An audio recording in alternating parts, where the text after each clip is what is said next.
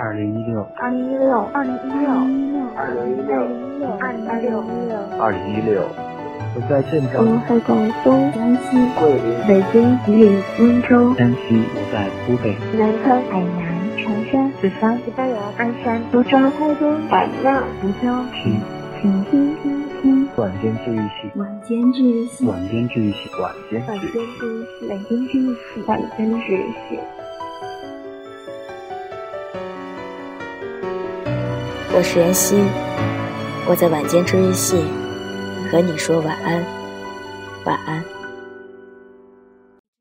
커피 한 잔 매일 우리 즐겨 찾던 이곳 오늘은 혼자 아직까지 붙어 있는 우리 첫날 쪽지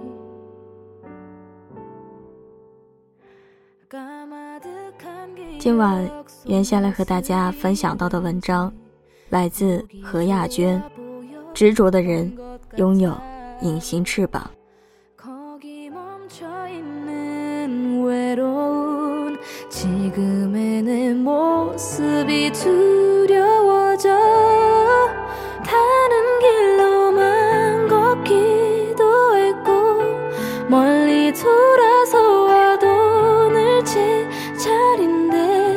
여긴 아무도 내가 혼자인지도 몰라 원래 없던 사람처럼 조용해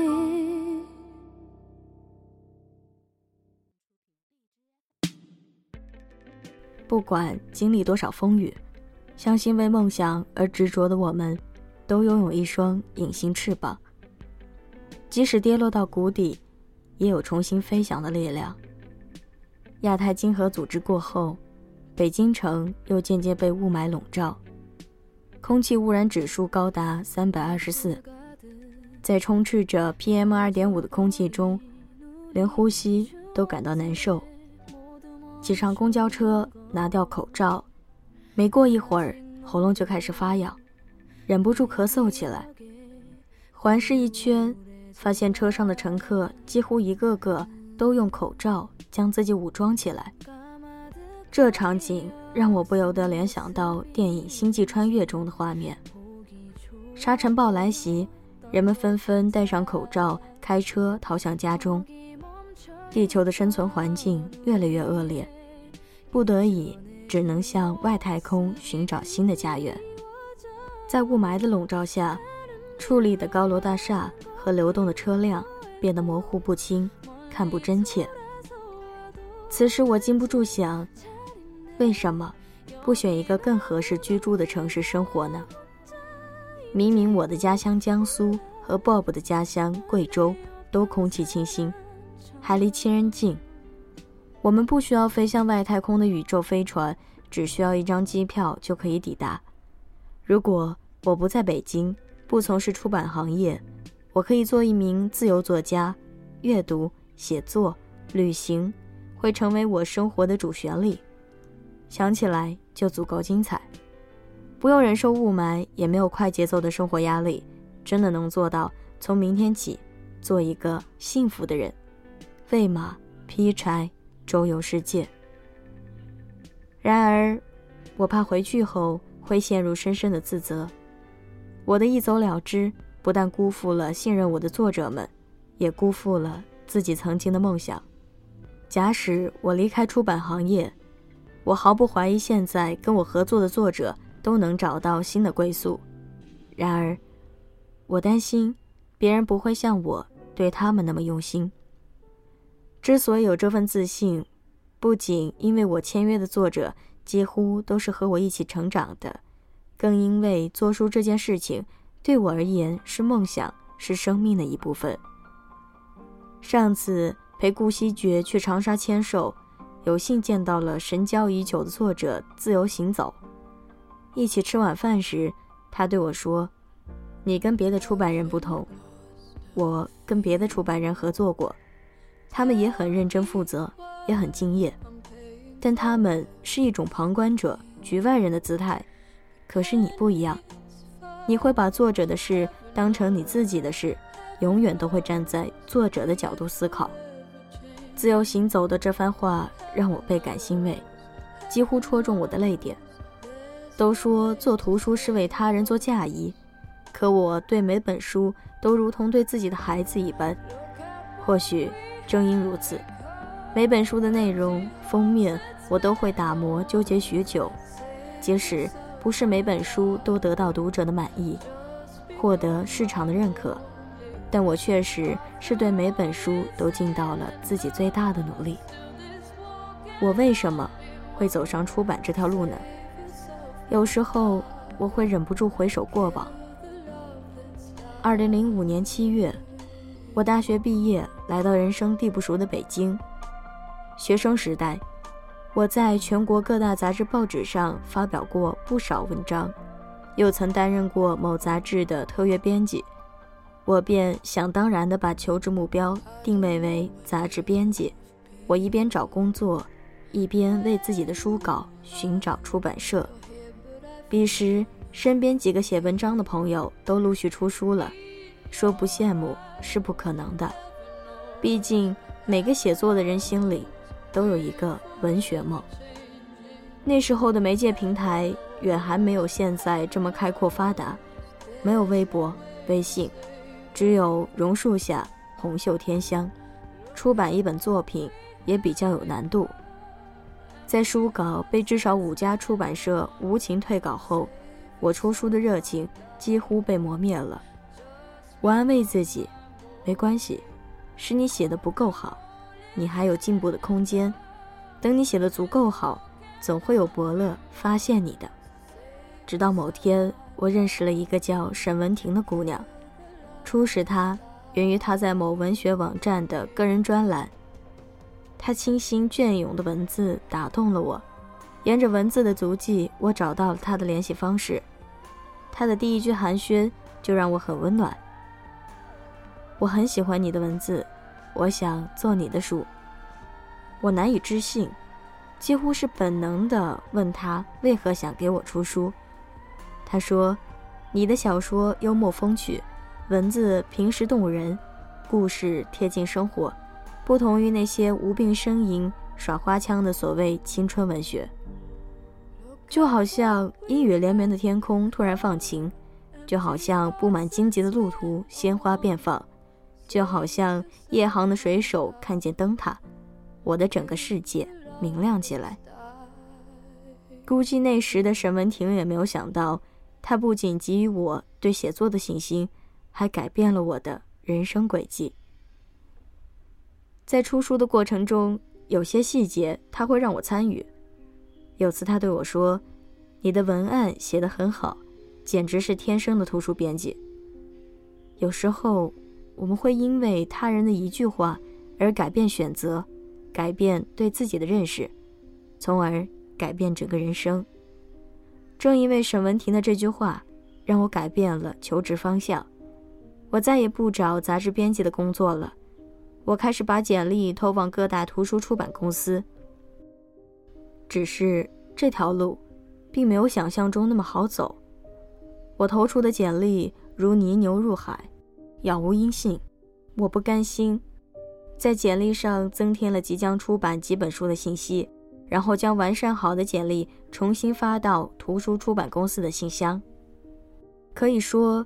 当时，全北京所有图书出版公司的招聘信箱都被我的简历骚扰了一番，可是效果甚微，只有寥寥几家公司约我去面试，而面试后也就不了了之了。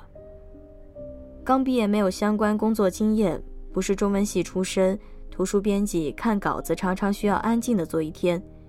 你看起来太活泼，不像能胜任这份工作的人。这些。都是他们拒绝我的理由。许多时候，我也怀疑，是不是找错了求职方向。想做图书编辑，究竟是不是我一时冲动？我用了一个礼拜的时间认真想这个问题：我究竟为什么要做图书编辑？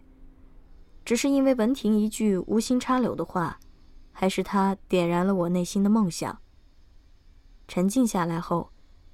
内心的声音告诉我一个真实的答案：我想为和我一样热爱写作的人找到一条坚持写作的道路。写作是一件孤独的事情，写作的时候面对的只有自己。写完后渴望得到鼓励和认可，而新人作者想要出书并不容易，而我特别想为那些有写作天赋却暂时得不到赏识的作者谋求一条出书的道路。一旦我对某件事执着起来，就会坚持到底。我再次修改简历，在文婷的建议下，将写封面文案的经历添了进去。就这样。我第三次把简历投出去。五月天在《疯狂世界》里唱：“青春是挽不回的水，转眼消失在指尖，用力的浪费，再用力的后悔。”可我却觉得，不曾为之努力、没有竭尽全力的青春都是白费的。毕竟青春只有一次，如果没有为青春竭尽全力努力一次，以后想要后悔都来不及了。就在那年的九月，国庆长假前夕，我接到了某大型出版公司的面试通知。很幸运的是，这次面试我顺利通过了。虽然岗位并非图书编辑，而是营销企划助理，即便如此，我仍有一个信念：只要一只脚踏进出版界的舞台，我就会尽力释放自己的能量。纵然琐事繁多，我也没有忘记。要给作者出书的初衷，我拿选题的热情，甚至比有些策划编辑还要浓烈。那家公司对选题的要求很严格，我报的选题十有八九通不过。尽管如此，在做营销的大半年期间，我还是成功策划出版了两本书。众所周知，北京的房租很高，我作为新人。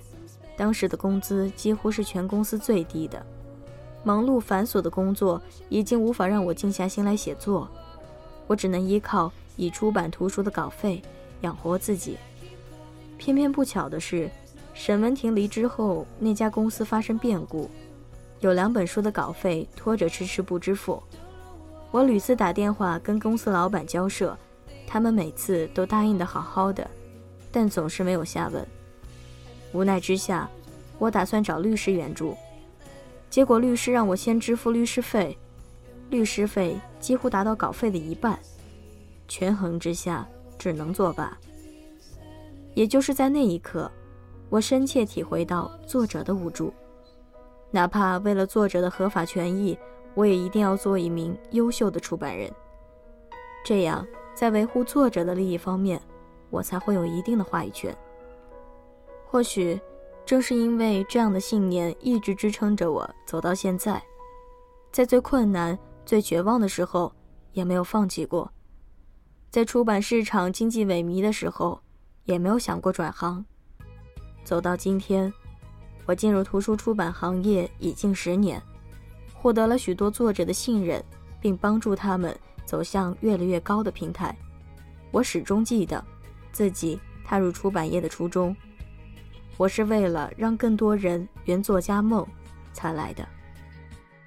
做书对别人而言可能只是一份工作，对我而言却是梦想，是心灵深处最深的渴望。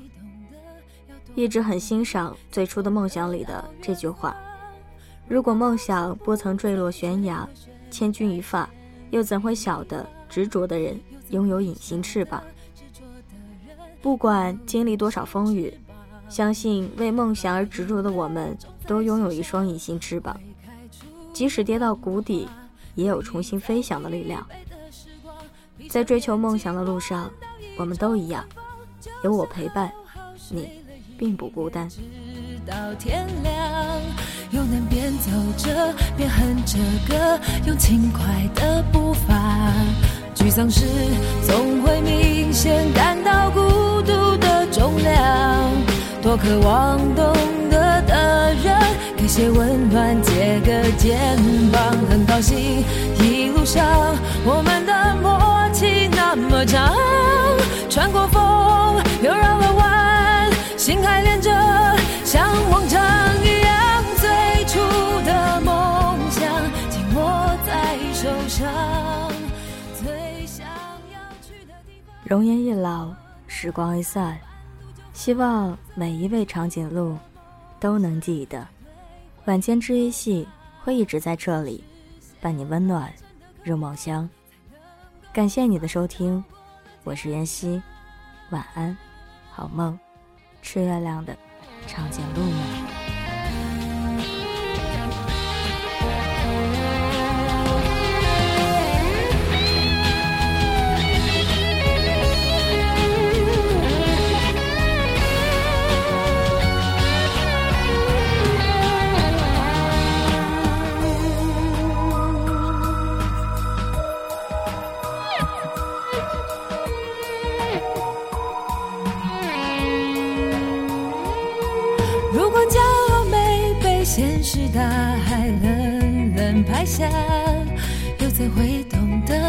多努力才走得到远方？如果梦想不曾坠落悬崖，千钧一发，又怎会晓得执着的人拥有隐形翅膀？把眼泪种在心上。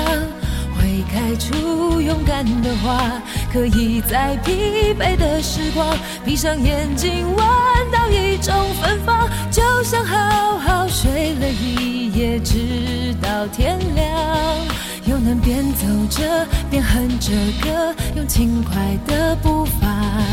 沮丧时总会明显感到孤独的重量，多渴望懂得的人。给些温暖，借个肩膀，很高兴一路上我们的默契那么长，穿过风又绕了弯，心还连着，像往常一样，最初的梦想紧握在手上，